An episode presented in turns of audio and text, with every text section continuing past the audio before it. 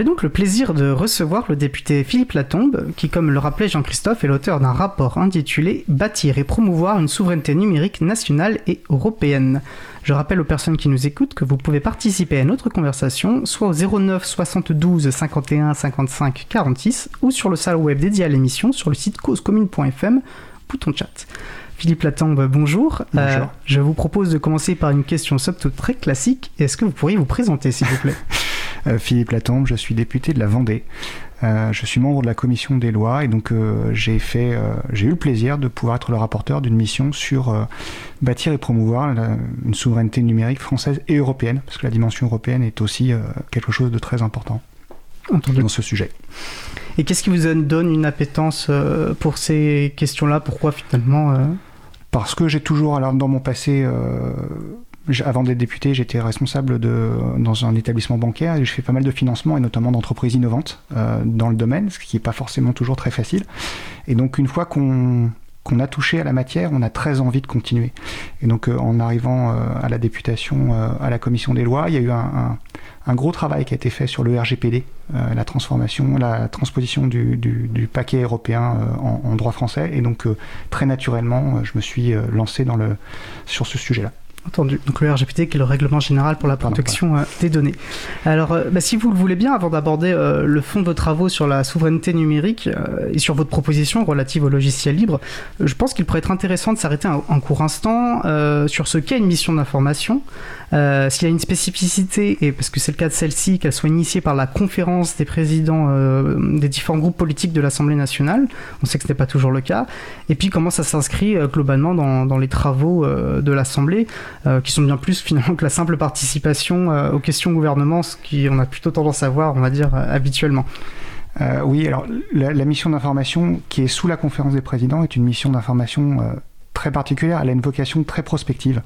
C'est en fait l'Assemblée est gérée par, par un président de l'Assemblée qui aussi recoupe, regroupe autour de lui l'ensemble des présidents de groupe et euh, ils déterminent euh, chaque année un certain nombre de, grands sujets sur lesquels ils veulent être éclairés et sur lesquels les, ils pensent que les députés doivent être éclairés pour préparer l'avenir.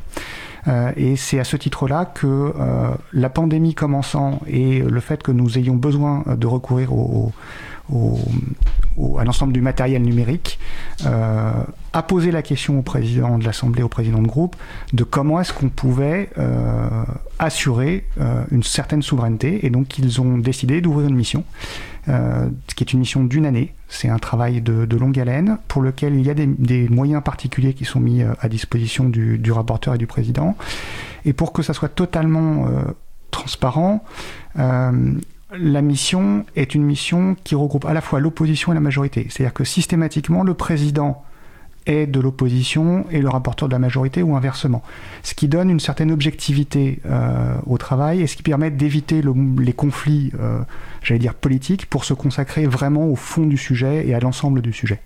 Donc ce qui a été le cas pour la mission pour laquelle j'étais rapporteur et le président euh, que je salue ici, euh, Jean-Luc Brassman, euh, faisant partie de l'opposition, mais avec lequel on a, on a travaillé vraiment en intelligence euh, et sur lequel voilà, le, le rapport c'est vraiment ce travail de fond qu'on a pu, qu'on a pu mener d'un an avec des des, une aide administrative euh, de l'Assemblée. Alors, euh, et qu'est-ce qui a fait que. Euh, pourquoi ce sujet de, ce sujet de la souveraineté numérique et, je pose notamment cette question parce qu'on sait qu'en euh, 2019, il y avait déjà eu un rapport sénatorial sur euh, bah, ce même sujet de la souveraineté numérique. Plus récemment, la commission Affaires étrangères de, l'Assemblée s'est penchée sur la question connexe des géants du numérique. Euh, donc, pourquoi un nouveau rapport? Quel était votre angle d'attaque, si je peux m'exprimer comme ça? Alors, le, le le sujet est venu de la part du président, des présidents de groupe et du président de l'Assemblée, euh, notamment parce que nous devions nous réinventer, nous, parlementaires, pour travailler éventuellement à distance et travailler de façon dématérialisée. Et quand on a fait le, l'ensemble le, le, du, du, tour des solutions qu'on pouvait utiliser, euh, on s'est rendu compte que des solutions pratiques qu'on pouvait mettre sur le site de l'Assemblée, il n'y en avait pas beaucoup, et notamment elles étaient d'origine étrangère systématiquement. Euh, pour pas les nommer, euh, c'était une solution euh, américano-chinoise que tout le monde connaît. Et ça, ça a interrogé beaucoup notre capacité à pouvoir faire, dans le cadre d'une pandémie, travailler à distance, continuer à avoir des réunions, les rendre publiques le maximum, tout en utilisant des, logiciels ou des solutions, des solutions françaises ou européennes. Et c'est de là qu'est partie la mission, en se disant que, de plus, nous avions certainement des zones de fragilité pendant la pandémie, euh, notamment auprès de nos entreprises et de nos hôpitaux, et on l'a bien vu avec euh, les différentes attaques qu'il y a pu y avoir contre des hôpitaux. et c'est ce qui a généré la, mission et l'angle sur lequel nous l'avons abordé. c'est absolument pas un angle sur lequel contrairement à ce que, enfin, ou, dans le même sens que celui de, l'autre mission sur les géants du numérique, la question n'est pas du tout de savoir si euh, les géants faut les démanteler, pas les démanteler. C'était pas le sujet du, rapport. Le rapport, il euh, propose des solutions concrètes pour faire en sorte que nous puissions bâtir, ou en tout cas, euh, alors certains disent retrouver, moi je pense qu'il faut la construire, une souveraineté ça a nécessité un gros travail de définition, on reviendra dessus. Et ça n'a rien à voir avec le travail, j'allais dire, de, des sénateurs, qui était un travail beaucoup plus prospectif, sans utilisation, enfin sans proposition concrète. Euh, là, on a vraiment voulu tous avoir des propositions concrètes qu'on a mis dans le rapport en, tête, qu'on a, qu'on a hiérarchisé en disant voilà comment est-ce que aujourd'hui nous pourrions à court et à moyen terme mettre en place des solutions pour pouvoir construire cette souveraineté. C'est intéressant, j'ai pas effectivement fait lien avec le fait que ce soit la, pandémie qui a finalement généré aussi ce travail politique euh, et mettre de mise en perspective peut-être de nos situations de dépendance. Et puisque vous parlez de définition, euh, effectivement, on parle beaucoup de souveraineté numérique, mais qu'est-ce que c'est? Qu'est-ce que cette année de travail vous a permis euh, d'identifier comme étant une, bonne définition de la souveraineté numérique? Alors, la, la, première certitude, c'est qu'il n'y a pas une seule définition, mais qu'il y a des multiples définitions. Et les définitions sont, sont tellement euh, multiples que ça dépend de savoir si on est dans le secteur privé ou dans le secteur public, ça dépend si on est français ou européen, ça dépend de la vision sociétale que peuvent avoir certains pays euh, européens. Euh, je vous donne un exemple, il y, a, deux pays baltes qui ont deux définitions, et pourtant ils sont voisins, qui ont deux définitions de la souveraineté totalement différentes. il, y en a, il, y a, un pays qui est tellement américanophile que pour eux, la souveraineté, c'est tout ce qui n'est pas autre chose que américain. Ils, veulent absolument que tout soit américain. Euh, et le voisin, lui, dit bah, Nous, c'est pas du tout comme ça qu'on voit les choses. Nous, on voit euh, la souveraineté comme la capacité à pouvoir bâtir notre propre système informatique et nos propres solutions. Donc, c'est vraiment euh, une multiplicité de, définitions qu'on a dû affronter. Pour en retenir une euh, de façon euh, très synthétique, et puis euh, ensuite je renverrai au rapport parce que il y a une vingtaine de pages sur la partie de la définition, mais la souveraineté, c'est la capacité à pouvoir faire un choix, choisir sa dépendance, tout en conservant en permanence la capacité de refaire ce choix, c'est-à-dire de parler de réversibilité. À un moment, je peux avoir besoin, parce qu'il n'y a pas techniquement d'autre solution que de prendre une solution extra-européenne, mais je dois pouvoir avoir la capacité de migrer vers une solution française ou européenne si jamais elle émerge et qu'elle est au même niveau ou supérieure à celle que j'utilisais avant. Et c'est cette capacité en permanence à faire le choix qui est la souveraineté. Euh, c'est pas le repli sur soi, c'est pas systématiquement faire du recours euh, à du produit bleu, blanc, rouge euh, ou européen, parce que ça, ça serait plutôt du souverainisme, mais encore, j'aime pas beaucoup le terme. Euh, mais c'est cette capacité à faire un choix parce qu'à un moment, il faut qu'on puisse euh, avancer et qu'il faut qu'on puisse lancer des projets. Euh, c'est pour ça qu'on a, on a beaucoup, on a pris un angle dans le rapport. On est parti sur les données de santé, par exemple, en se disant ce qui est valable pour des données de santé qui sont des données très particulières pour, pour nos concitoyens doit pouvoir se, se, vérifier dans d'autres, dans d'autres domaines. Donc on est parti sur les données de santé et on a interrogé le, le fameux HDH, le fameux Health Data Hub, en se disant pourquoi le choix de Microsoft? Et on s'est rendu compte qu'en fait, il y a eu un, moment, un choix qui a été fait et qu'on n'avait pas prévu la réversibilité. Et donc là, forcément, ça ne rentre pas dans le cadre de la définition de la souveraineté telle que je, viens de, l'évoquer. C'est que pour que le choix soit dit souverain, il aurait fallu que dès le départ, on regarde s'il y en avait plusieurs solutions. Le HDH nous dit qu'il n'y en avait qu'une, c'était Microsoft, peut-être. Mais que si une autre solution émerge, il faut pouvoir migrer, il faut pouvoir faire une réversibilité et partir sur l'autre solution, ce qui est aujourd'hui pas le cas.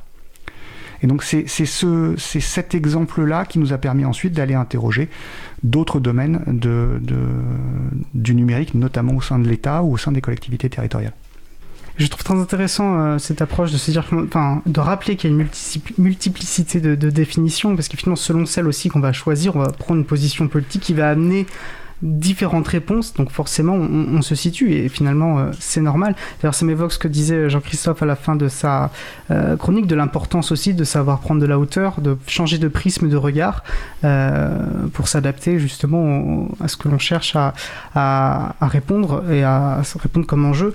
et ce que votre définition, je pense, est en fait assez proche de celle qu'on qu essayait d'avoir à l'April, qui est effectivement de l'importance de maîtriser la définition en fait de ce qu'on va considérer comme étant finalement le plus important, considéré comme être une bonne maîtrise. Euh, c'est la, maîtrise des choix, je pense, et la meilleure peut-être manière de, le synthétiser. Euh, je, vous rejoins euh, là-dessus. alors j'aimerais peut-être que vous souhaiteriez dire un mot général avant qu'on parle parte sur le logiciel libre. Alors, je, voudrais revenir à ce qui a, ce qui a été dit par, par votre collègue en, mmh. en, introduction. Dans la souveraineté, il y a quand même une notion de transparence. c'est extraordinairement important et, et, on voit que euh, des pays européens ont réussi leur transformation numérique, pas simplement parce qu'ils ont utilisé des logiciels libres ou des logiciels sous licence, ou, voilà, mais parce qu'ils ont développé une forme de transparence complète entre l'utilisation des données des logiciels et les citoyens. Euh, l'exemple qui a été donné tout à l'heure est un très bon exemple, Parcoursup. Euh, c'est extraordinairement important d'avoir l'intégralité de la transparence sur l'algorithme de Parcoursup c'est un sujet qui est tellement important pour nos concitoyens de savoir comment est-ce que les enfants vont être affectés euh, post-bac. Et c'est tellement euh, viscéral qu'on a besoin de savoir quels sont les choix qui sont derrière. Et pour avoir les choix, il faut savoir comment fonctionne l'algorithme. Et je trouve ça un peu dommage, et on pourra peut-être en parler euh, plus tard dans l'émission, mais on a rendu une partie de l'algorithme ouvert, mais on n'a pas ouvert les algorithmes locaux, par exemple. Et on voit bien que c'est aujourd'hui des algorithmes locaux qui génèrent beaucoup d'incompréhension auprès de nos concitoyens. Donc si on veut pouvoir avancer sur, euh, sur la numérisation de, de, l'État, sur l'acceptabilité de cette numérisation par, par nos concitoyens, il faut à la fois des solutions soit françaises soit européennes au maximum, euh, on parlera des, solutions libres ou sous licence, mais il faut aussi une, énorme transparence. Et, le, le, billet euh, de votre, de votre collègue est extraordinairement important parce que ce qui est en train de s'ouvrir, c'est quand même cette prise de conscience-là. Euh, c'est qu'il faut ouvrir les algorithmes et qu'il faut que les gens puissent comprendre et voir ce qu'il y a derrière. Oui, car ce, n'est pas un sujet strictement, il y a de la considération technique, mais c'est avant tout des questions politiques. Et si on veut euh, être finalement euh, présent pour l'idéal, pour la défense de l'idéal démocratique, euh, voilà, je pense qu'on peut partager. Ben, si c'est des sujets politiques, on doit tous être, avoir la possibilité de pouvoir s'y intéresser. On n'est pas obligé de tous maîtriser finalement ce qu'est de l'algorithmie, mais si on veut s'y pencher, si on veut pouvoir s'y intéresser, si on veut pouvoir participer à ces prises de décision politiques, la transparence est une, un prérequis indispensable, effectivement. alors, Justement, donc vous, parmi euh, les 65 propositions de votre rapport, et même parmi les 30 propositions clés, si je me si je me trompe pas, euh, bah, une en particulier a bien sûr attiré notre attention, euh, la proposition 52 qui appelle à imposer au sein de l'administration le recours systématique au logiciel libre en faisant de l'utilisation des solutions propriétaires une exception. L'April a évidemment salué dans son communiqué cette prise de position assez radicale et ambitieuse, euh, qui pour nous rejoint la, proposition d'une priorité au logiciel libre dans le secteur public que nous défendons depuis des années. J'ai envie de commencer par une question finalement assez générale en quoi le logiciel libre doit être un élément constitutif d'une politique ambitieuse de, souveraineté numérique? Mais en fait, je crois que vous avez déjà commencé à y répondre. Euh, c'est l'idée de se dire qu'on peut à chaque fois faire un choix et que ce choix, on peut le maintenir ou le, changer. Euh, dans le rapport, on n'a pas refait euh, le rapport Botorel sur le, sur le libre, c'était pas l'objet du tout. Là, c'est d'être concret et de se dire qu'il y a une émergence aujourd'hui du logiciel libre, il y a une volonté d'aller vers le logiciel libre, mais que cette volonté, elle, parfois, notamment au sein de l'administration, se heurte à des considérations très techniques et très, j'allais dire, de rapidité et d'efficacité en disant, bah voilà, je vais prendre une solution avec une suite bureautique ou une suite logicielle d'un américain parce que ça marche, c'est facile. Et puis, il y a aussi, parce qu'on a, on a eu ce, ce, dans les auditions des personnes qui l'ont dit, les entreprises le prennent des solutions américaines, voilà, pourquoi l'administration ne prendrait pas? En fait, il y a une espèce de, de concurrence ou de, de, volonté de faire aussi bien que le privé, et donc on prend aussi les mauvais côtés. Euh, Et donc on s'est rendu compte que, et on l'a vu notamment au sein de l'éducation, qu'il y avait des utilisations euh, de suites euh, bureautiques, de logiciels qui étaient uniquement pour des raisons de confort et de rapidité, alors qu'il y avait d'autres solutions qui existaient. Et donc l'idée c'est de renverser la charge de la preuve. C'est de dire, on essaie systématiquement de prendre du libre et on explique l'exception le, jour où on en a besoin. On ne fonctionne pas à l'envers. On ne dit pas, il y avait du libre mais il était moins bien que, la suite euh, sous licence. Non, c'est on commence par voir ce qu'on peut prendre en libre, et si jamais ça marche pas pour des raisons très particulières qu'on documente, et alors à ce moment-là, on peut aller vers du, licence. Mais, mais dans ces cas-là, il faut vraiment avoir euh, exprimé, et c'est ça qui est important, il faut que l'administration ait exprimé ses besoins dès le départ. Il faut qu'elle ait fait le travail de transformation de l'expression de ses besoins en qu'est-ce que j'ai sur le marché qui existe et qui permet de répondre à ces besoins et en quoi le libre ne me permet pas de répondre à ces besoins tels que je les ai exprimés. Et puis ça a une deuxième, un deuxième effet, c'est que euh, ça oblige les DSI euh, devant les administrations euh, systématiquement à penser libre et à penser développement. Parce que si on commence à simplement mettre le doigt dans j'achète quelque chose sous licence, en fait, on se rend bien compte que c'est un peu une addiction, c'est, un peu le sucre dans, dans, le, dans, les sodas, c'est parce que j'ai de la licence, ben je vais ne pas faire de développement et c'est la licence qui va faire des propres développements. Donc je vais devenir dépendant définitivement de la licence. Ce qui n'est pas, pas acceptable parce que c'est pas ce qu'on veut. Ce qu'on veut, c'est que l'État puisse aussi innover faire des développements et c'est beaucoup plus facile de le faire avec, une, euh, avec du libre qu'avec des logiciels sous licence. Et dans le futur, pour revenir à ce que vous disiez, soit libre de ses choix, de pouvoir changer, de pouvoir et de ne pas générer sa propre dépendance. Et puis, puisque vous disiez que certaines, euh, dans, les auditions que vous avez menées, euh, de nombreuses auditions d'ailleurs, où il y a quand même, on peut quand même noter une différence importante entre administration et, entreprise, c'est que les administrations sont tenues aussi d'une mission de service public, elles doivent répondre à des impératifs d'intérêt généraux. Et là où moi je vous rejoins à 100% sur repartir dans, le bon sens, c'est-à-dire que les libertés informatiques, hein, donc euh, la liberté euh, d'user euh, librement de son logiciel, de pouvoir en étudier les sources, de pouvoir les modifier, puis de pouvoir diffuser ensuite les, modifications, répondent à des impératifs d'intérêt généraux. Et à partir de là, lorsque une administration étudie ses besoins, elle doit, dans la mesure du possible, répondre à ces impératifs généraux. Et en tout cas, dans un calcul proportionné, si elle ne peut pas être à cette hauteur-là, devoir s'en expliquer.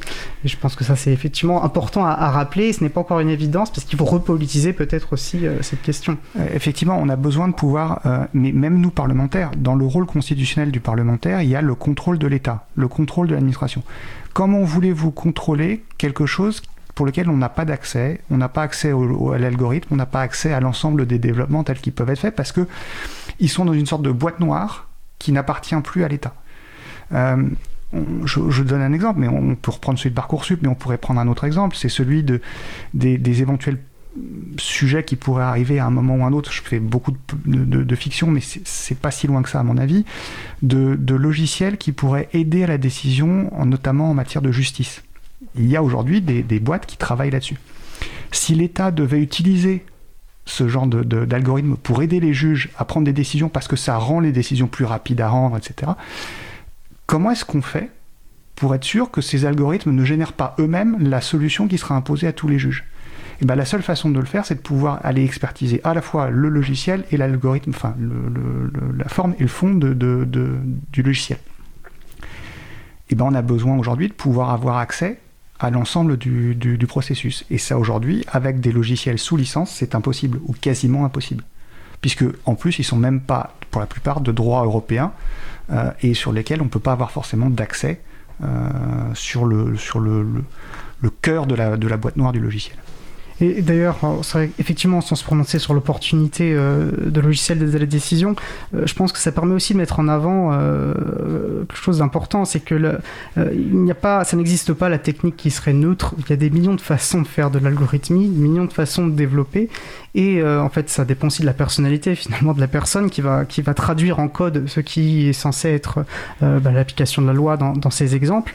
Euh, et on voit déjà en fait dans les logiciels qui existent, bah, du coup que ces personnes amènent leur propre biais de perception et ça va générer bah, des biais par exemple racistes. Euh, on a pu le voir, je crois, c'est aux États-Unis où bah, finalement, à, condition euh, égale, pour une multiplicité de facteurs, euh, multiplicité de facteurs, les personnes dont la peau est noire étaient généralement beaucoup plus sujettes, à, enfin, le logiciel recommandait des, des peines plus sévères. Alors vous évoquiez euh, le, travail de votre collègue Eric Botorel, qui d'ailleurs je crois a participé euh, aux travaux de, cette mission. effectivement, il publiait euh, un rapport sur l'ouverture des données publiques, algorithmes et code source. Nous l'avons d'ailleurs reçu dans Libre à vous le 19 janvier 2021, épisode disponible en podcast si ça intéresse nos auditeuristes. il y rappelait justement que l'ouverture des codes sources et plus largement la contribution au logiciel libre par les pouvoirs publics n'était pas du coup une question technique uniquement, mais bien un enjeu éminemment politique. Nous disons justement maintenant. Et il appelait à développer l'utilisation des logiciels libres, euh, et puis sa proposition de créer une mission logiciel libre au niveau interministériel pour donner corps à une politique publique euh, sur le sujet a été reprise, et ça nous l'avons, euh, nous pouvons que nous en réjouir, par une circulaire du Premier ministre du 27 avril de cette année. Alors quel regard Alors c'est vrai que vous, vous n'aviez pas, il n'y a pas de raison de refaire finalement ce qu'avait fait, euh, euh, fait votre collègue, euh, mais quel regard du coup portez-vous sur ce rapport et plus particulièrement sur la, la circulaire qui, bah, qui va donner corps finalement à cette proposition et dans quelle mesure pour vous la, la politique publique annoncée par le Premier ministre répond à l'enjeu que vous vous avez soulevé par un appel à systématiser le, recours au logiciel libre? Alors, la première chose, c'est qu'effectivement, alors le, rapport d'Eric, on on l'a pas repris. Enfin, si, on a repris le rapport d'Eric, on n'a pas refait le rapport. Ça, il fallait pas le refaire. D'abord, le rapport d'Eric était, Botorel était très bien fait, et en plus, il faisait partie de la mission. C'est aussi pour ça que c'était, important. Euh, vraiment, je suis très très satisfait de la décision du Premier ministre de, reprendre cette proposition et de la, de la matérialiser. Là où moi je et c'est aussi pour ça qu'on a fait la proposition sur le sur le logiciel libre de façon un peu plus stricte euh, que au départ, euh, c'est que il faut absolument que la circulaire soit suivie des faits. Euh, et que une circulaire en tant que telle, mm, c'est un bon signe. Mais le vrai bon signe, c'est quand systématiquement dans toute la fonction publique, dans tous les ministères, dans toutes les collectivités territoriales, dans toute la sphère publique, on aura un accès total et une ouverture totale des algorithmes, des données, de tout. Euh, et ça, aujourd'hui, euh, c'est peut-être ça qui. Il faut qu'on passe à l'échelle, il faut qu'on passe au, concret. Euh, et c'est ça qui sera le, vrai thermomètre de la transformation de, l'État et de l'ouverture de l'ensemble des administrations au logiciel libre et à l'open data et à l'open source. Je, je, pense qu'il y a une envie fondamentale de l'administration de le faire. Il y a aussi une question de charge de travail qu'ils imaginent euh, trop importante par rapport à ce qu'elle est. Et donc il faut qu'on puisse avoir des systèmes, il faut qu'on faudra que certainement l'État, via la DINUM, via, via d'autres euh, différents services, les aide euh, à acquérir ce réflexe et à permettre de, le transformer de façon concrète. c'est aussi pour ça que la proposition qu'on a faite, dont on a, qu'on a, a évoqué, c'est de dire que on recourt systématiquement au logiciel libre et on fait de, la licence l'exception. Et eh ben, il faut, qu'on, faut que l'administration se dise que c'est libre, c'est en open source, en open data, c'est la règle absolue. Et il faut que tous les, les, responsables de, de, protection des données au sein de chaque ministère euh, en soient conscients euh, et qu'ils l'imposent. Voilà. Donc c'est la traduction concrète qui va être importante. Mais c'est un très bon signe, enfin vraiment c'est le très bon signe. Mais la vraie question, on revient sur Parcoursup, ouvrir le logiciel et ouvrir l'algorithme de Parcoursup de façon nationale, c'était important, la transparence c'est important. Mais si on n'a pas les algorithmes locaux, ça sert à rien. Donc il faut qu'on ait l'intégralité de, des algorithmes qui soient ouverts, par exemple. Et donc il faut un réflexe systématique d'ouverture. Justement, je voulais vous poser une question et, ça m'a permis d'y revenir. Euh, enfin, vous poser, euh, avoir votre lecture. Quand on parle justement des algorithmes locaux, on s'avère visiblement sur Parcoursup, dans certains cas, c'est pas forcément qu'un manque de volonté, c'est que c'est du coup compliqué. Mais en fait, c'est parce que ça n'a pas été pensé en amont. en fait, tout ce que vous me dites me, me, persuade. Finalement, on identifie un enjeu qui est fondamental. Et alors, certes, c'est difficile, mais les changements de paradigme le sont souvent. Et ça ne va pas nous empêcher d'avancer, sinon, bah, quoi bon?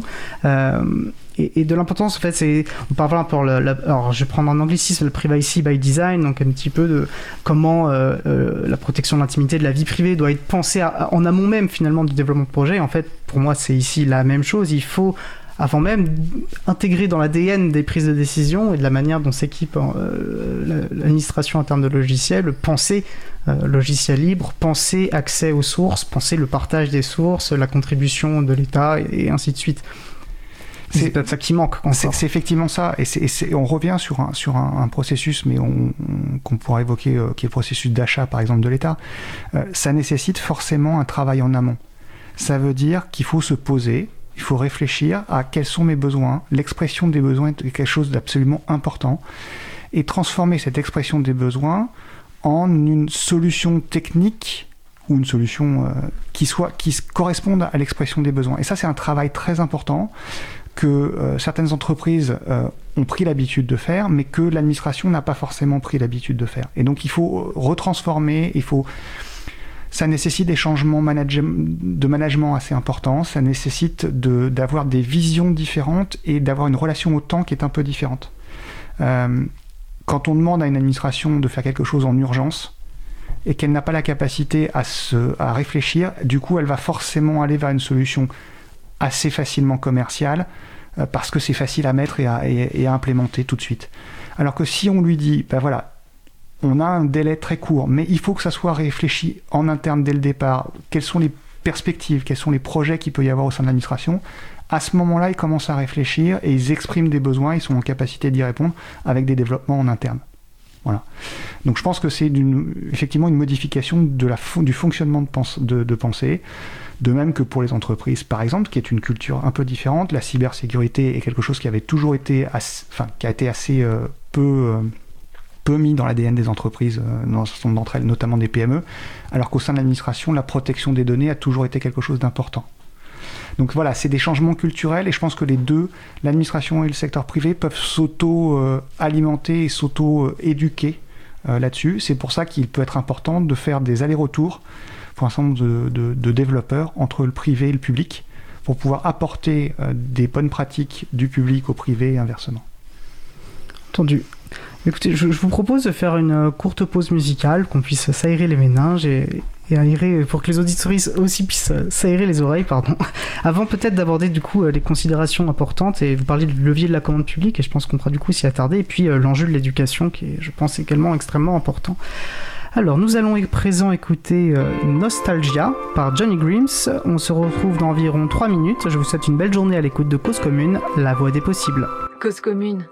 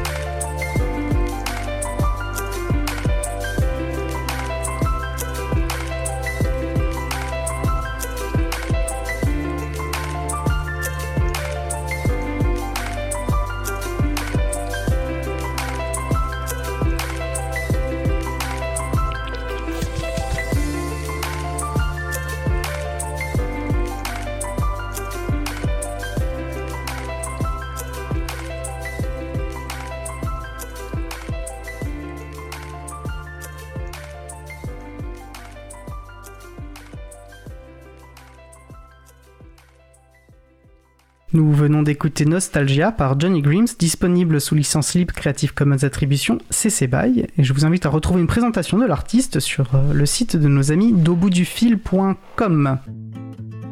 Retrouvez toutes les musiques diffusées au cours des émissions sur causecommune.fm et sur april.org. Libre à vous, libre à vous, libre à vous. L'émission de l'April sur les libertés informatiques. Chaque mardi, de 15h30 à 17h sur Radio Cause Commune. Je suis Étienne Gonu, chargé de mission affaires publiques pour l'April et j'ai le plaisir d'échanger avec le député Philippe Latombe qui a récemment publié un rapport sur la souveraineté numérique. Je vous rappelle que vous pouvez participer à notre conversation via le salon web dédié à l'émission sur le site causecommune.fm, bouton chat. Et je vois notamment des retours enthousiastes euh, de la part de personnes qui nous suivent sur ce salon, qui trouvent l'échange de très bonne qualité.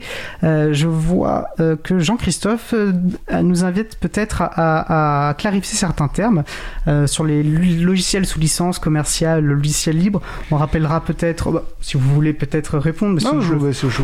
Oh, rapidement, mais c'est vrai que rappeler que les logiciels libres, en gros, euh, en gros, les logiciels libres sont des logiciels dont la licence, puisqu'ils sont sous licence libre, euh, garantissent les quatre libertés fondamentales d'usage, d'étude, de modification et de partage, comme nous avons mentionné plus tôt, euh, et que, alors nous par opposition, nous parlons de logiciels privateurs, puisqu'ils privent de liberté, les logiciels propriétaires, qui sont les logiciels, on va dire, plus classiques. Euh, voilà, mais tous ces logiciels sont sous licence, puisqu'il y a le droit d'auteur s'applique euh, dans tous les cas. alors, nous parlions, nous parlions justement donc de souveraineté numérique, de l'utilisation du logiciel libre ou pas peut-être de comment justement le, systématiser et l'amplifier euh, au sein de, l'administration. Euh, et puis de votre proposition très concrète, hein, qui finalement sert de, si je le comprends bien, dans, dans l'idée de donner une impulsion politique et d'appeler justement à, se donner tous les moyens euh, par rapport à un enjeu identifié, d'imposer donc au sein de l'administration le recours systématique au logiciel libre et de faire, je pense, des solutions propriétaires une exception. et donc du coup, j'aimerais, et vous aviez commencé à, aborder ce sujet, que, bah, que nous voyons un des leviers possibles pour donner corps à cette ambition et c'est celui de la commande publique. Euh, en fait, de ce fait, euh, se pose la question de comment les administrations euh, acquièrent du logiciel. Alors dans votre rapport, c'est une considération que vous semblez plutôt apporter sous l'angle d'une préférence nationale. Je crois que vous l'abordez dans une partie dédiée à ce qu'on appelle les deep tech. Alors, on pourra définir ce que c'est le deep tech et, je ne suis pas forcément en mesure de le faire moi-même, mais en gros, pour soutenir euh, les tissus économiques locaux. Mais pour nous, je pense que l'exact, euh, enfin pour nous à l'April, mais je, pense que vous me rejoindrez, l'exact même raisonnement peut s'appliquer euh, bah, à l'ambition de systématiser le recours logiciel libre, dont une large partie des entreprises sont en fait des TPE, PME également inscrites dans les, dans les territoires. Euh, alors déjà de manière générale, euh, sans forcément spécifiquement parler de logiciel tout de suite, mais pour vous, quel est le rôle de cette commande publique dans une politique ambitieuse de souveraineté numérique euh, on a passé un gros moment sur, sur la partie commande publique dans le rapport pour plusieurs raisons. Il y a des considérations totalement économiques. c'est qu'en règle générale, des entreprises, notamment des startups, préfèrent avoir des clients que d'avoir des subventions, parce que l'effet euh, en valeur ajoutée d'un client est beaucoup plus important que celle d'une subvention. Et que le rôle de l'État, euh, s'il veut développer son, son tissu, est de devenir un très bon client, enfin devenir un client et même un très bon client de l'ensemble des entreprises de, qui travaillent sur le territoire national, mais européen. C'est là où je reviens sur le, quand on parle de, le terme de préférence nationale et pas forcément celui que je préfère. Euh, c'est pas très beau ce que je viens de dire, euh, mais parce que le rapport il est vraiment sur la, notion européenne, parce qu'il y a un ensemble de valeurs euh, et notamment portées par le RGPD dont on a parlé en, introduction, qui fait que la zone euro, la zone Europe, pardon plus exactement, est une zone euh, où on partage les mêmes les mêmes valeurs et les mêmes les mêmes considérations. Pourquoi la commande publique est un vrai levier? Parce que aujourd'hui, on a un système, enfin, on a, on a deux systèmes très particuliers. On a euh, quelque chose qui s'appelle l'UGAP. Euh, L'UGAP référence dans le monde du numérique des logiciels, par exemple. et les administrations peuvent acheter ce qu'on appelle acheter sur l'étagère, c'est-à-dire qu'ils ils disent, bah voilà, j'ai besoin de tel logiciel, il est référencé à l'UGAP, bah, je peux l'acheter. Et puis ensuite, il y a pour des gros projets, il y a des projets avec des appels d'offres. Euh, et dans la plupart des cas, euh, les, administrations qui utilisent l'UGAP utilisent, enfin, utilisent l'UGAP pour acheter des solutions de logiciels, ce que vous appelez de logiciels euh, privateurs, des logiciels sous licence commerciale, parce que c'est plus simple, c'est ce qu'on a, ce a évoqué tout à l'heure. Euh, c'était par exemple le cas du HDH, le, fameux Health Data Hub, a utilisé la, solution de cloud de chez Microsoft en l'achetant via l'UGAP, euh, parce que la solution était référencée à l'UGAP. Et puis dans tous les grands projets, euh, le, vrai souci, c'est que l'État, n'ayant pas forcément la capacité à faire son expression de besoin, utilise, a recours à des entreprises qui sont des intégrateurs et qui font à la fois du consulting au départ pour définir le besoin de l'administration. Du conseil. Du conseil, Pardon, c'est oui, conseil, c'est plus beau. Euh, et une fois que le conseil est passé, ils deviennent prescripteurs de solutions. Et donc le conseil dévie forcément vers de la, du, commercial. Et dans la plupart des cas, c'est du commercial parce qu'ils ont des accointances ou parce qu'ils ont des connaissances avec un certain nombre de personnes, d'entreprises de, commerciales. Euh, et donc ils vont proposer naturellement ces solutions-là.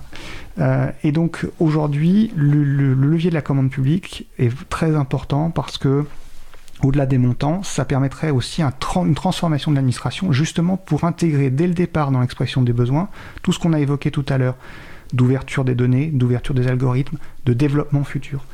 Et donc, si, on fait, si ce travail est fait par un prestataire extérieur, ça marche pas. Il faut qu'il soit absolument fait par l'administration en elle-même. Et donc la commande publique, c'est pas simplement que d'une question de, gros sous, c'est ce qui est important déjà, mais c'est aussi une question de transformation managériale et de gestion de projet au sein de l'administration. Et c'est parce que l'administration aura mis en expression de besoin en priorité la transparence, l'ouverture, la possibilité de pouvoir changer, migrer, euh, faire des choix, comme on le disait dès le départ, différents dans quelques années. C'est ça qui doit faire l'expression de besoin et donc ensuite la recherche de solutions. Et donc c'est pour ça que c'était important pour nous de pouvoir euh, avancer sur ce sujet-là. Puis le deuxième sujet, c'est de se dire aussi qu'il faut que l'administration soit dans la prospective. Et c'est là où on parle de deep tech, etc. C'est qu'aujourd'hui, les acheteurs euh, publics, et c'est pas une critique, hein, euh, les acheteurs publics sont un peu biberonnés à, au conflit administratif sur les appels d'offres. C'est-à-dire que pour eux, la principale crainte qu'ils ont, c'est que le marché public soit invalidé parce qu'ils ont raté la contractualisation à un moment où ils ont raté l'appel d'offres. Et du coup, ils ne font pas du tout de travail de prospection en avant, en, amont, et de dire, bah voilà, euh, peut-être qu'il y a des solutions qui pourraient être intéressantes à utiliser, et pourquoi est-ce qu'on ne pourrait pas aller les faire du, c'est pas très beau encore, faire du sourcing euh, sur des solutions. Et aujourd'hui, les acheteurs, ils sont uniquement sur cette partie-là, ils ne sont pas en proposition de solutions en amont, et ils ne sont pas intégrés dans les projets au départ. Et donc, forcément, bah, ils arrivent en, fin de parcours à simplement devoir exécuter ce qui leur a été proposé euh, par l'administration.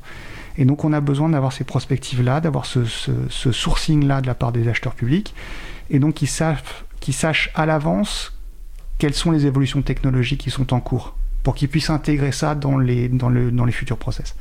Donc c'est très important parce que du coup, euh, ça veut dire qu'ils pourraient s'intéresser à des entreprises qui aujourd'hui sont juste à la phase entre la partie technologique et la partie commerciale, c'est la transformation entre la partie technologique et la partie commerciale, et donc qui pourrait transformer euh, de façon assez importante le tissu euh, du monde de la tech, notamment en, en, Europe, où on peut avoir des, des solutions qui sont allemandes et qui sont très abouties et qu'on pourrait utiliser en France et inversement. Et on a besoin aussi pour pouvoir ensuite euh, faire en sorte que les entreprises françaises puissent être euh, en capacité de s'exporter. Généralement, la plupart des pays nous disent mais est-ce que vous avez, euh, entreprise Dupont, est-ce que vous avez des références nationales? Est-ce que l'État français vous fait confiance?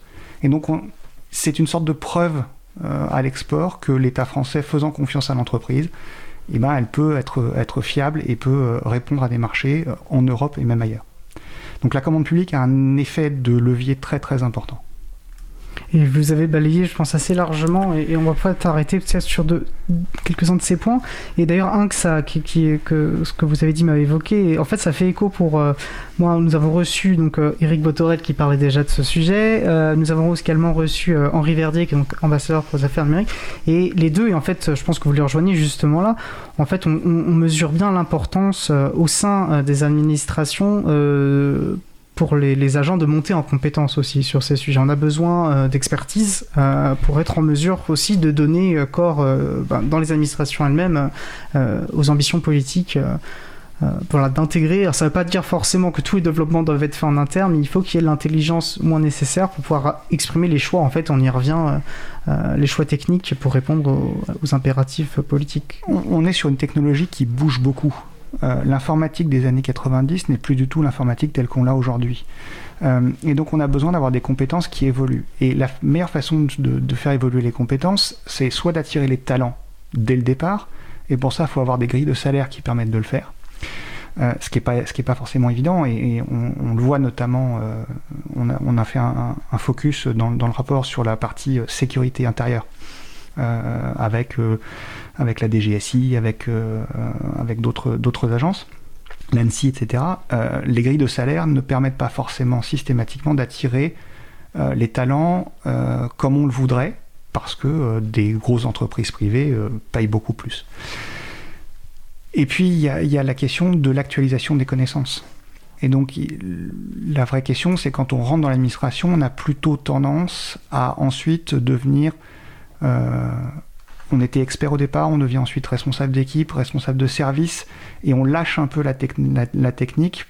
Et puis à un moment ou à un autre, on, je sais pas pourquoi, il y a une sorte de, plateau euh, qui fait qu'on a perdu une certaine forme de technicité, qu'on est moins ouvert forcément au, changement parce que parce qu'on a pris, on n'a pas l'habitude d'être dans quelque chose qui, change, etc. Et donc de temps en temps, il pourrait être intéressant de faire des allers-retours entre le privé et le public euh, là je ne parle pas du tout de hauts fonctionnaires, mais, de, techniciens, de personnes, d'ingénieurs, qui du coup, sortant de l'administration, vont se former dans le privé à de nouvelles techniques, des nouvelles technologies, et reviennent dans l'administration pour les euh, réinjecter, comment, enfin je sais pas comment dire ça comme ça, mais réinsuffler ces nouvelles technologies.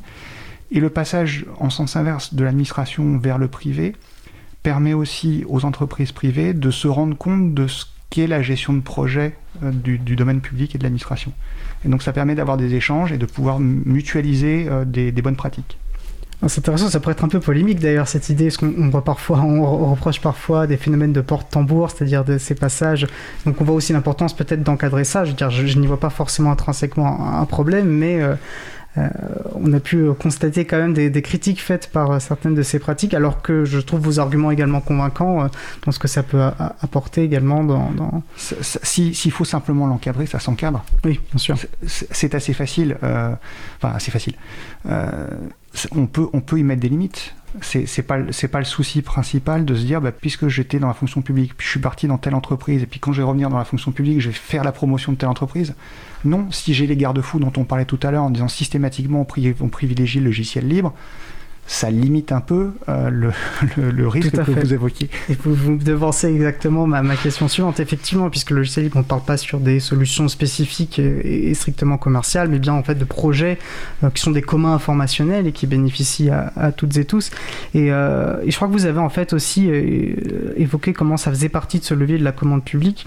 Est-ce que vous avez pu évoquer comme étant le soutien à des écosystèmes? Euh, bah, d'entreprise du numérique. Et je pense que dans la grille de lecture euh, qu'est celle de l'April, euh, que nous enfin, je pense qu'on peut percevoir plus spécifiquement que c'est un enjeu est-ce que les pouvoirs publics soutiennent l'écosystème du libre en général, c'est-à-dire au-delà des, entreprises qui constituent une partie importante hein, des communautés euh, qui se construisent au autour des, des, différents projets logiciels. C'est vraiment ce qui est intéressant, c'est développer un, un soutien au logiciel libre en tant que commun informationnel.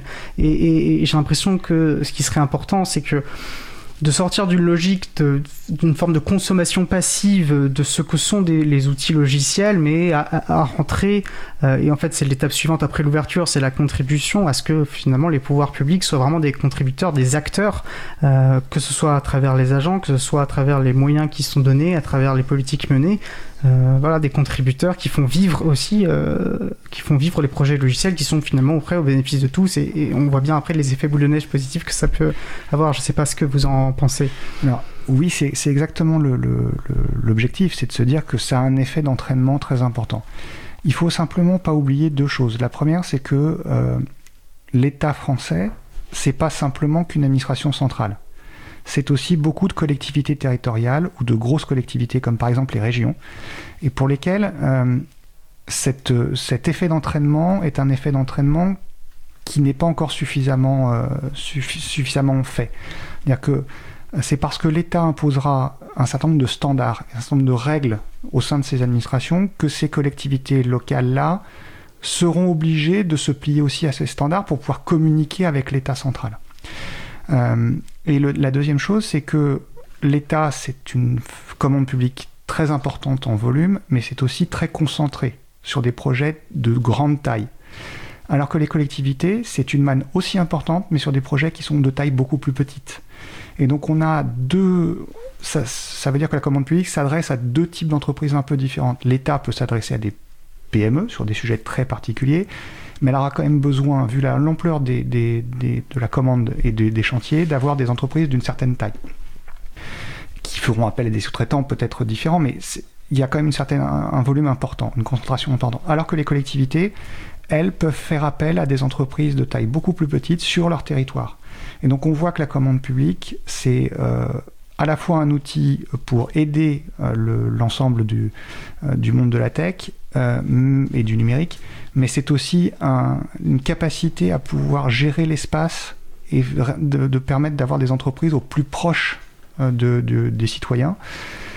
Donc c'est un effet euh, important pour éviter des concentrations trop importantes de start-up ou d'entreprises du numérique au sein des grandes métropoles. Et on va avoir besoin d'avoir des entreprises de plus en plus de taille beaucoup plus petite, mais au plus proche euh, de, nos concitoyens, au plus proche de la mairie, euh, pour lequel ils, assurent le, système informatique, parce que c'est c'est de là que, que, viendront les réponses euh, à nos, pour nos concitoyens sur la cantine, sur un certain nombre de choses. Et donc c'est l'ensemble de la commande publique sert à ça. C'est euh, un effet d'entraînement, certes, mais c'est aussi un effet de, de réimplantation du numérique et des entreprises au plus proche des citoyens. Du coup, je vais faire un peu peut-être euh, de promotion. Alors, je pense à une solution logicielle libre, mais qui est, qui, qui, est un exemple parmi d'autres. Je crois qu'on avait déjà reçu, on, cherchera, on mettra en, référence euh, si c'est bien le cas.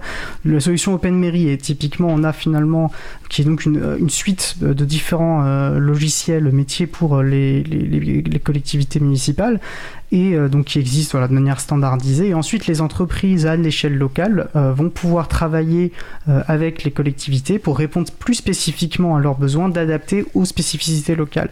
Et ce que vous disiez m'évoque aussi finalement un autre enjeu qui est, enfin, en fait c'est le même, c'est l'équilibre entre centralisation et on voit très bien l'importance effectivement bah, de développer des standards qui soient effectivement les mêmes pour tout, pour tout le monde et en même temps une forme de décentralisation pour pouvoir aussi respecter les spécificités locales permettre aux agents euh, d'avoir euh, d'apporter leur savoir-faire spécifique par rapport à leur propre métier. Et, tout cet équilibre là voilà de pas avoir trop un état préconisateur qui dicterait euh, contre vents à marée une attitude à suivre qui est au détriment finalement voilà des, spécificités locales. Mais il peut y avoir des, il peut y avoir des enfin c'est important ce que vous dites c'est que l'informatique doit et le numérique doit aider aider l'être humain et aider l'homme c'est pas lui qui doit tout décider. Donc c'est pas à coup de standard qu'on pourra toujours tout faire. Euh, une mairie de bord de mer n'a pas forcément les mêmes besoins en informatique et en numérique qu'une mairie de montagne. C'est, pas du tout les mêmes enjeux, c'est pas forcément les mêmes besoins, c'est pas le même transport, le même type de transport, donc il n'y a pas forcément les mêmes besoins. Donc il faut absolument avoir cette possibilité de s'adapter euh, à la spécificité locale. Pour autant, il y a un certain nombre de règles qui sont les mêmes pour toutes les, par exemple pour toutes les mairies, c'est la comptabilité publique. Bah, il faut qu'il y ait une règle commune sur la comptabilité publique et qu'on puisse avoir un système informatique qui permette aux mairies de discuter avec les directions des impôts euh, qui soit la même pour gagner en efficacité. Et là, on n'a pas forcément, là, on a besoin que l'État définisse ce standard. Mais euh, voilà, le, logiciel libre permet de faire des adaptations c'est aussi ça son avantage. C'est pour ça qu'on préconise euh, au sein des collectivités des préconisations sur des problématiques locales très importantes à certains endroits qui ne le sont pas du tout 150 euh, km plus loin. Alors on précise, et je remercie Apitux, euh, qu'effectivement l'émission sur Open Marie est en projet, ce n'est pas une émission qui a déjà eu lieu, donc on ne manquera pas de communiquer dessus euh, quand la date sera fixée. Euh, oui, et du coup, effectivement, on voit l'importance de porter matériellement au cœur des administrations sur les usages quotidiens, de permettre cette adaptation. mais on pense aussi, et je voulais avoir votre avis là-dessus, donc l'April, je disais, défend historiquement une priorité au logiciel libre et au format ouvert dans le secteur public. Et donc à ce titre, on pense qu'il est important qu'il y ait enfin, euh, important qu'il y ait une inscription d'un principe normatif fort euh, dans le droit de la commande publique, donc un principe de portée générale qui serait une priorité au logiciel libre et qui ne dit pas autre chose euh, finalement que ce que suggère votre proposition.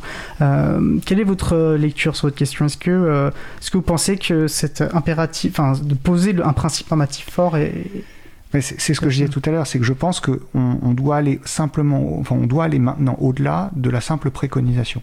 On doit aller dans mettre un principe qui est le principe, c'est d'abord le logiciel libre, et ensuite, si jamais ça ne marche pas et on documente pourquoi ça ne marche pas, on va se faire une solution de type commercial propriétaire, en gardant toujours la possibilité de, de pouvoir rebasculer sur du libre si jamais le libre a une évolution. C'est le principe de la, fameuse réversibilité ou de, continuité du choix qu'on doit pouvoir avoir.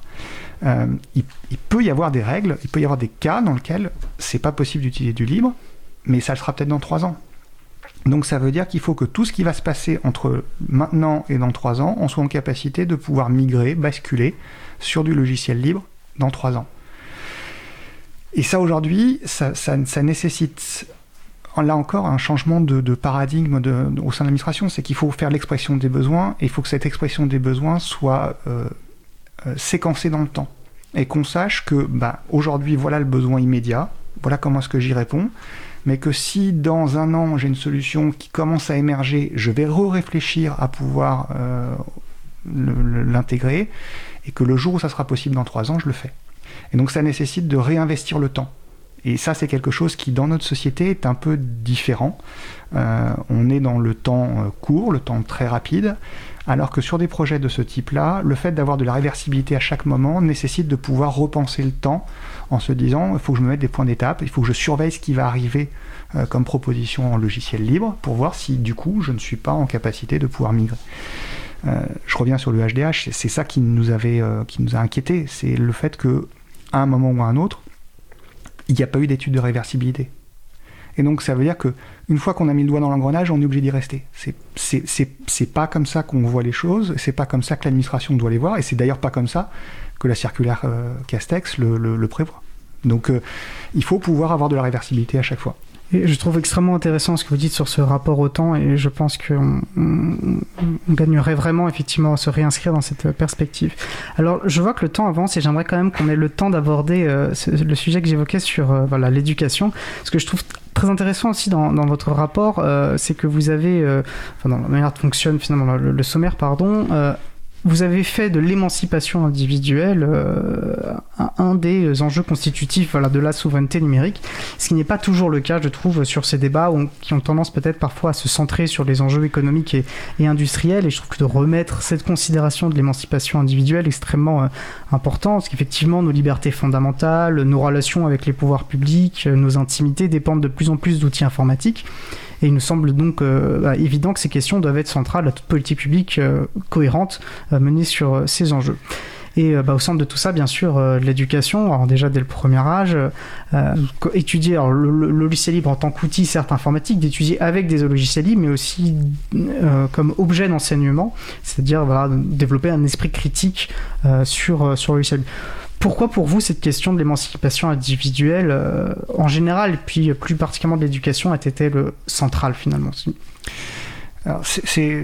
ne, on, ne, peut euh, opérer ses choix en tant que citoyen que si on connaît et si on sait pourquoi on va s'exprimer et ce pourquoi on s'exprime. Et donc forcément, si je veux pouvoir dire à l'administration que ce qu'elle fait ne va pas, il faut que je sois en capacité de comprendre ce qu'elle a fait et, que pour ça j'ai besoin d'avoir un certain nombre de, bagages. Et c'est valable aussi pour les réseaux sociaux, c'est valable pour, pas mal de choses dans le, dans le numérique. Il faut qu'on réapprenne euh, à l'ensemble, enfin collectivement, que l'ensemble de la population sache de quoi elle parle, qu'elle sache ce que c'est qu'un algorithme. Parce que pour certains, un algorithme, c'est une sorte de boîte noire qui donne un résultat blanc ou noir à l'arrivée. Non, c'est pas ça. Vous l'avez dit tout à l'heure, c'est une suite de choix logiques à partir d'un certain moment qui, a été, qui ont été faits par des hommes avec des biais, euh, euh, parce que biais ratio, etc. Mais c'est une suite logique. Et il faut comprendre pourquoi, il faut arriver à retrouver la logique. Et puis il faut comprendre ce que c'est que les libertés fondamentales dont vous parliez, comment est-ce qu'elles s'appliquent dans, le cadre du numérique. Qu'est-ce que j'ai le droit de faire? Qu'est-ce que je n'ai pas le droit de faire? Qu'est-ce que j'ai le droit de demander? euh, Quels sont mes droits minimums sur le, sur le numérique? Et aujourd'hui, euh, on se rend compte que beaucoup de nos jeunes, et quand je dis le mot jeune, c'est euh, il n'y a pas d'âge euh, de fin, parce qu'on est tous jeunes en numérique, mais il y, a un manque de, y a un manque de bagages. Et comme en plus c'est un domaine dans lequel les innovations techniques et les innovations commerciales vont très très vite, il faut se réactualiser en permanence euh, sur ces, sur ces choses-là.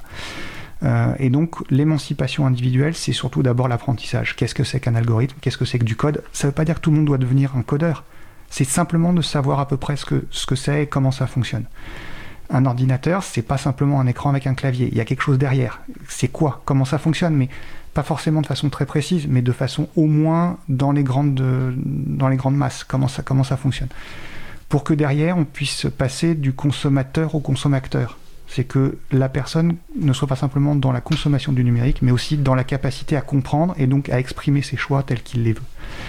Je vous donne un exemple euh, qui, est assez marquant. Quand une personne, vous l'interrogez dans la rue en lui disant est-ce que vous voulez que l'État euh, puisse faire de la reconnaissance faciale?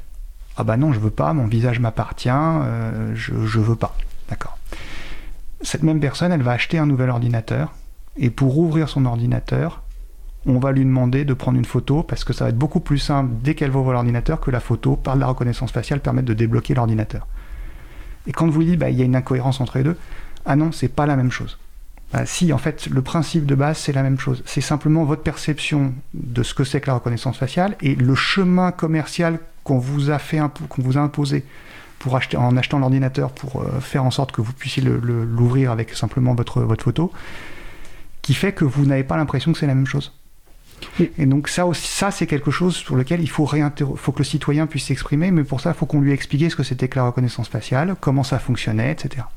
Le savoir, c'est du pouvoir. Mais alors, du coup, peut-être, euh, et je trouve votre exemple intéressant, on peut aussi euh, poser que, comme postulat que dans un cas, finalement, il perçoit immédiatement la, la portée politique euh, de la question, puisqu'il s'agit, voilà, donc l'État, donc on peut imaginer tout de suite la portée en termes de surveillance, de d'atteinte à ses libertés, que dans l'autre cas, c'est finalement, on rentre dans le geste banal, quotidien, banalisé de, de consommation, et, et, et, finalement, l'aspect politique et l'impact politique de son choix euh, ne lui apparaît pas forcément. Et là où je vous rejoins absolument, c'est que justement il faut redonner euh, aux personnes le, bagage culturel euh, de savoir basique, enfin basique, c'est pas péjoratif, je vais pas utiliser le terme de manière péjorative, mais le minimal de connaissances pour pouvoir aborder de manière émancipée en tant que citoyen à part entière finalement aussi le monde dans lequel on évolue. Quoi. Alors il faut, il faut lui donner deux choses supplémentaires. Il y, a, il y a le bagage et puis ensuite il y a la transparence, on a, on a déjà parlé.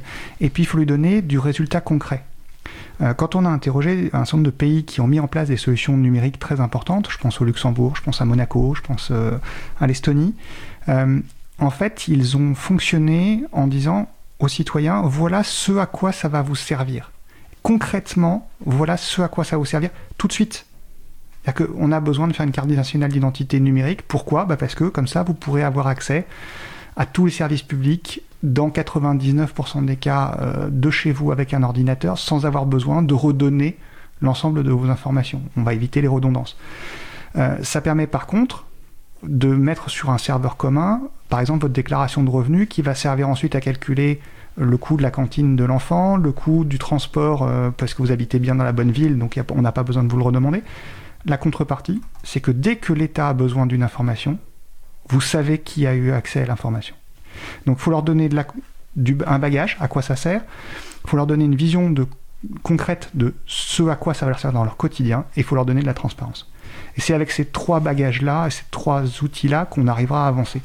Euh, mais l'éducation est absolument nécessaire parce qu'il faut comprendre les, principes technologiques de base. Ce que c'est que la reconnaissance faciale, à quoi ça sert, euh, comment est-ce que, comment est-ce que fonctionne un ordinateur, c'est quoi un réseau social, comment est-ce qu'on sort de la spirale, de la sorte de caisse de résonance des réseaux sociaux? Ben, Quand vous posez la question à Aurélie Jean, elle vous dit, bah, moi, spécialiste des algorithmes, euh, je sais qu'il faut de temps en temps interroger un sujet que je n'ai pas l'habitude d'interroger, parce que du coup, je casse l'algorithme et il va me donner des informations beaucoup plus larges pour essayer de se recentrer ensuite. Et bien ça, il faut l'apprendre euh, dès, le plus jeune âge aux enfants pour qu'ils puissent avoir cette haute capacité à faire de la critique et critiquer, c'est pas simplement euh, râler dans un coin en faisant des manifestations. Critiquer, c'est aussi dire ça, je, l'interroge, est-ce que je suis d'accord, pas d'accord, et, est-ce que je veux ça pour moi ou pas? Et c'est cette capacité de critique-là qu'il faut qu'on réapprenne euh, à nos enfants à l'ère du numérique. Je ne peux être que d'accord et je vous demanderai pas de réagir, mais pour taquiner, j'espère que certains de vos collègues députés entendront aussi euh, votre appel sur, voilà, sur certains projets de loi, notamment, ça peut être euh, discutable. Euh, on arrive, il nous reste à peu près deux minutes. voilà, peut-être une question, une double question. Vous répondez à celle qui vous plaît davantage. D'un côté, quelles sont finalement les suites de ce rapport, vos attentes, et puis si vous deviez, si, une personne lisait votre rapport, est-ce qu'il y a une chose en particulier que vous aimeriez qu'elle retienne finalement? Alors, je vais, essayer de répondre aux deux de façon très rapide. Euh, la première, c'est que euh, je suis très heureux de pouvoir être là aujourd'hui parce que c'est un début de la suite du rapport, que de pouvoir d'abord, un, en parler, exprimer les idées qui sont dedans et, montrer à pourquoi est-ce qu'on a retenu ces, propositions et en quoi elles sont concrètes. Euh. Qu'est-ce que, qu'est-ce que moi je, je, je souhaite retenir de... Enfin, ce rapport, il n'est pas fait pour caler une porte. Euh, il, est, il est épais. Euh, il fait trois tomes. Pourquoi? Parce qu'on a voulu que l'ensemble des auditions puissent être euh, répercutées dans les deux derniers tomes, pour qu'on n'ait pas à refaire le travail qu'on a fait. On veut essayer de faire en sorte que ce qui a été fait dans ce rapport puisse servir à d'autres, qu'il puisse servir à des universitaires, qu'il puisse servir à qui, on veut, à qui veut. Et je ne suis pas propriétaire de ce rapport. Euh, c'est-à-dire que toutes les propositions qui sont dedans, si quelqu'un veut les prendre pour en faire euh, un nouveau projet de loi ou quelque chose, ça sera avec le plus grand des plaisirs. Euh, parce que je pense que c'est ça, c'est ça l'important, c'est que ce rapport puisse avoir une vie après le rapport et qui se transforme, qui se, porte dans, la vie quotidienne et dans les futurs projets de loi. Et c'est là où moi, mon travail maintenant, ça va être de prendre mon bâton de pèlerin, d'aller voir ministère après ministère, d'aller voir DSI après DSI pour leur dire, bah voilà, c'est ça, c'est ça ce vers quoi euh, on souhaite aller. Et puis c'est d'essayer de convaincre le plus possible mes collègues députés et sénateurs que dans chacun des projets de loi qui arrivent, il faut qu'on pense à ces, à ces préconisations pour pouvoir les intégrer.